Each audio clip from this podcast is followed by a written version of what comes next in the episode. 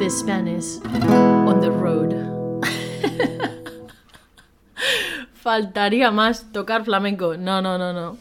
Bienvenido, bienvenida a The Spanish on the Road, un podcast para estudiantes de español de nivel intermedio alto en el que aprenderás muchas cositas y expresiones. Para conseguir las transcripciones de los primeros episodios de este podcast, ve a thespanishontheroad.com y suscríbete a mi newsletter. Te dejo el enlace en la descripción. Hoy quiero hablarte de la motivación. En concreto, la motivación para aprender español, claro. Pero vamos a hablar un poquito de manera general, ¿te parece? Bueno, pues ¿qué es la motivación? La motivación es como un empuje que hace que las personas hagamos cosas, ¿no? Y puede venir de dentro, de uno mismo o una misma, o de fuera. Y pues de lo que se trata es de enfocar esta energía, ¿no? Esta motivación para lograr metas específicas. Hay dos principales. La motivación de adentro, intrínseca, que está, bueno, yo creo que es de la que más tengo y viene de sentirse bien por dentro. Sucede cuando hacemos algo porque nos gusta, pues porque nos hace feliz. Las personas que están motivadas por dentro hacen cosas porque les importa y les da alegría, sin necesidad de recompensas externas. Esta motivación es muy fuerte y es muy real porque está conectada con lo que te importa personalmente. Por ejemplo, a mí me encanta hacer este podcast porque me encanta ayudar a los estudiantes de español. Y bueno, la otra sería la motivación de afuera, extrínseca. Esta me gusta un poco menos porque viene como de cosas fuera de ti. Es normal que se, que se tenga también, obviamente. De hecho, yo creo que tener las dos es importante, ¿no? Pero es como, no sé, es la que viene como, pues eso, fuera de ti, pues eh, como para recibir premios o evitar algún problema. Y las personas con motivación de afuera actúan para ganar cosas como dinero o reconocimiento o para evitar consecuencias negativas. Aunque estas recompensas externas pueden hacer que te muevas, eh, esta motivación pues tiende a durar menos porque también puede desaparecer si las recompensas, por ejemplo, no están presentes. Y bueno, sí que es verdad que también hay varias, hay otras formas, ¿no? De motivación con las que, pues por ejemplo, mm, no sé, la, que te, la motivación que te viene de la gente a tu alrededor, ¿no? O la que surge cuando quieres demostrar tus habilidades a alguien. Pues estas motivaciones se, se pueden mezclar y afectar, ¿no? Cómo te comportas en diferentes situaciones. Así que es importante conocerlas todas. ¿Y tú cuál dirías que es la más fuerte en ti? ¿La motivación de adentro? ¿La de afuera? bueno, pues a ver, también obviamente una motivación, eh, cosas que nos pueden motivar son las expectativas, ¿no? Entonces, eh, por ejemplo, ¿no? Con el aprendizaje de español, pues tu expectativa es salir del nivel intermedio para llegar a cierta fluidez, sentirte cómodo y cómoda en el idioma y poder sentirte tú, ¿no? Cuando hablas español. Esas son tus expectativas y es algo que te motiva, ¿no? Bueno, pues a ver, la teoría ¿no? de las expectativas se refiere a eso, ¿no? A creer, al hacer un esfuerzo para alcanzar pues, un objetivo a través del desempeño de una acción o varias acciones, ¿no? Y las experiencias pasadas también cuentan la confianza en uno mismo y la dificultad percibida, pues claro que influyen ¿no? en estas expectativas. Si has tenido, por ejemplo, bueno, si piensas, por ejemplo, que algo es muy, muy difícil, es muy probable que bajes tus expectativas y por lo tanto pierdas también la motivación, ¿no? O si, por ejemplo, te enfocas en experiencias pasadas y piensas, es que si no lo logré antes, ¿por qué lo voy a lograr ahora? Obviamente también te va a afectar mucho en esa motivación que necesitas para aprender español. Y claro, pues todo esto también nos afecta en las decisiones que tomamos. Pues el día que dices, ay, mira, hoy no voy a estudiar. o mañana y mañana estudio el doble o cosas así, ¿no? Al final pues elegimos ¿no? esas acciones eh, conforme a, a cómo, a cuánto motivados estamos. Y bueno, pues existen tres aspectos que influyen en cómo las personas ven sus expectativas. Una de ellas es la autoeficacia. Esto es que alguien piensa eh, sobre si puede o no puede hacer algo. O sea, si tú consideras que puedes o no puedes, ¿no? Por ejemplo, volviendo al aprendizaje de español, tú puedes pensar, pero ¿realmente puedo llegar a sentirme cómodo hablando español? ¿Realmente puedo salir del nivel intermedio? Eh, pensar, pues si tú tienes como, digamos, esas habilidades, ¿no? Y bueno, pues eso, la gente lo que hace es eso, revisar, pues si tiene esas habilidades o el conocimiento para lograr lo que quiere. Y bueno, esto obviamente influye en las expectativas, ¿no? Pero que al fin y al cabo yo creo que es importante que juegues con las cartas que tienes y que hagas lo mejor posible con tus habilidades. Si se te da mejor el listening, por ejemplo, pues bueno, puedes ver más series, escuchar más música. Esto ya en otro podcast también, otros podcasts también te he comentado, ¿no? Al final es eso, encontrar qué habilidades tienes y explorar nuevas, porque igual te sorprendes, oye.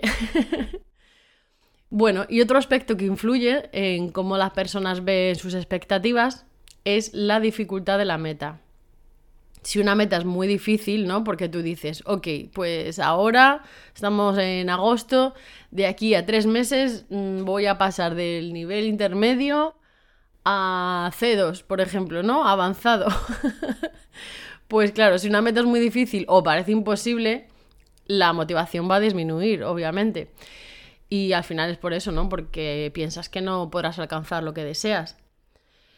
Y otra de otro de los aspectos es sentir control. Pues, a ver, en general las personas necesitamos creer que tenemos algo de control, ¿no? Sobre, sobre lo que esperamos, ¿no? y bueno, si sentimos que no podemos influir en el resultado, pues nuestras expectativas y motivación bajan. Claro, a ver, se puede, o sea, es normal, ¿no? Querer sentir control, ¿no? Yo creo que es importante llevar el timón de tu barco, pero, pero, pero, sin olvidar que también hay factores externos y que por mucho que hagamos, ¿no? Pues también hay que contar con esos factores, no solamente está en nuestro control, digamos. Vale, y tú dirás que sí, que sí, Vero, que muy bien, pero ¿cómo mantengo la motivación para aprender español? Pues bueno, hay varias formas sencillas de mantener esta motivación, ¿no? Mientras sigues mejorando tu español. Y una de ellas es hazlo divertido. Disfrutar te facilita el aprendizaje. Puedes usar aplicaciones de idiomas, sí, o crear tus propios juegos para mantenerlo interesante. Yo, sinceramente, en mis sesiones con mis estudiantes y en mi curso Conecta, intento que mis estudiantes disfruten, que tengan un material dinámico y que, bueno, al fin y al cabo, pues sea una manera diferente de lo que han estado utilizando hasta ahora, quizás, ¿no? Un programa así más dinámico, más divertido. Y bueno, la dos sería conviértelo en una competencia. Pues a ver, te tienes que desafiar, tienes que desafiar a tus amigos que también están estudiando español y eso es importante también para mantener la motivación. Por lo menos a algunas personas les funciona. Y es que la competencia puede impulsarte a seguir aprendiendo el idioma. Vale, otra que te puedo decir sería que te enfoques en la meta final. Eh, piensa en el por qué, ¿no? Tu your why, tu por qué estás aprendiendo, ya sea por trabajo, viajes o crecimiento personal. Siempre intenta mantener tus objetivos en mente. De hecho, te diría que si yo fuera tú, me haría un tablero de visión para que luego puedas volver y veas cómo realmente sí que has avanzado. Otra, obviamente, esta le encanta al cerebro y es recompensate. Tienes que celebrar pequeñas victorias en el camino, darte un capricho, un gusto cuando logres hitos importantes, ¿no? Cuando superes alguno de, no sé, de los hitos que te habías puesto para tu aprendizaje de español. ¿Qué más? Pues dedica tiempo. Claro, ah, es que no tengo tiempo, mi vida va muy rápido, lo entiendo, pero destina tiempo regular al aprendizaje del idioma, aunque sea un poco cada día. Puedes aprovechar pues momentos libres de manera efectiva. Mira, te voy a dar ideas. La lista de la compra en español. Em, ¿Qué más? Hablar con por WhatsApp con amigos que hablen español. Siempre. No cambias a inglés. Escucha música en el coche, podcast en español, como este. Intenta como añadir y dedicarle tiempo, aunque sea eso, en ratitos libres, ¿no? Tienes un ratito, pues lee, yo qué sé, una, un cómic o cualquier cosa que te, que te guste en español. Al final, todo eso va sumando, ¿vale? ¿Y qué más, qué más? Pues compártelo con otros. Pues sí, porque esto, madre mía, yo no sé por qué, bueno, entiendo que es por el compromiso, ¿no?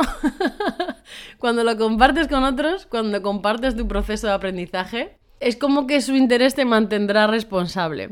Es como decir el accountability partner, ¿no? Tú, tú, le dices a alguien, estoy aprendiendo español y bueno, siempre va a haber alguien que te va a preguntar, oye, ¿cómo vas? ¿Cómo van tus sesiones? ¿Cómo va tu aprendizaje? Y de alguna manera, pues ese interés, como sabes que te van a preguntar, porque el ser humano es así, te, te mantendrá responsable. Y por último, no te rindas, no te rindas. Espera desafíos, pero no abandones cuando las cosas se compliquen, que yo entiendo que hay momentos en los que pues los desafíos pueden hacer que te dé ahí un poquito de flojera, ¿no? Pero superar obstáculos hace que tu éxito en el idioma sea aún más gratificante. Y bueno, pues ya para finalizar, voy a explicarte algunas expresiones que he utilizado en este episodio. La primera es llevar el timón de tu barco. Y es que esta es una expresión que significa tomar el control de tu propia vida y decisiones, tus acciones, ¿no? Se refiere a asumir básicamente eso, la responsabilidad de dirigir tu camino y tu destino en lugar de depender completamente de otros o de las circunstancias. Vamos, que no tenga que venir alguien y te motive, ¿no? Todo el tiempo.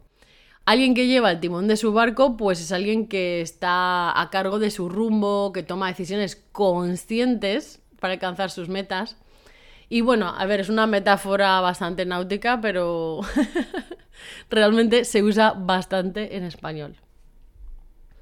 Otra expresión, dar flojera. Es una expresión coloquial que se utiliza para expresar desinterés, falta de motivación o pereza hacia una tarea o actividad. Cuando algo nos da flojera significa que, mira, que sentimos que esto requiere un esfuerzo extra y yo no tengo ganas de hacerlo. Es una forma informal de expresar que algo pues te resulta aburrido o poco atractivo y por eso estás procrastinándolo, por ejemplo, o por eso te da flojera. Y la última, jugar las cartas que tienes. Se refiere a hacer lo mejor posible con los recursos, habilidades y oportunidades disponibles en una situación dada, ¿no? Es decir, que debes sacar el máximo provecho de lo que tienes, porque en lugar de lamentarte y pensar en lo que no tienes, ¿no? Y esto, pues, esta expresión es un poco eso, ¿no? Adaptarse y tomar decisiones basadas en tus circunstancias actuales para lograr el mejor resultado posible con las cartas que tienes. y bueno, eso es todo por el episodio de hoy. Espero que hayas aprendido mucho y que hayas disfrutado. Si quieres descargarte las transcripciones de los primeros episodios y conocer sobre mis servicios, ve a thespanishontheroad.com y suscríbete a la newsletter. ¡Nos vemos!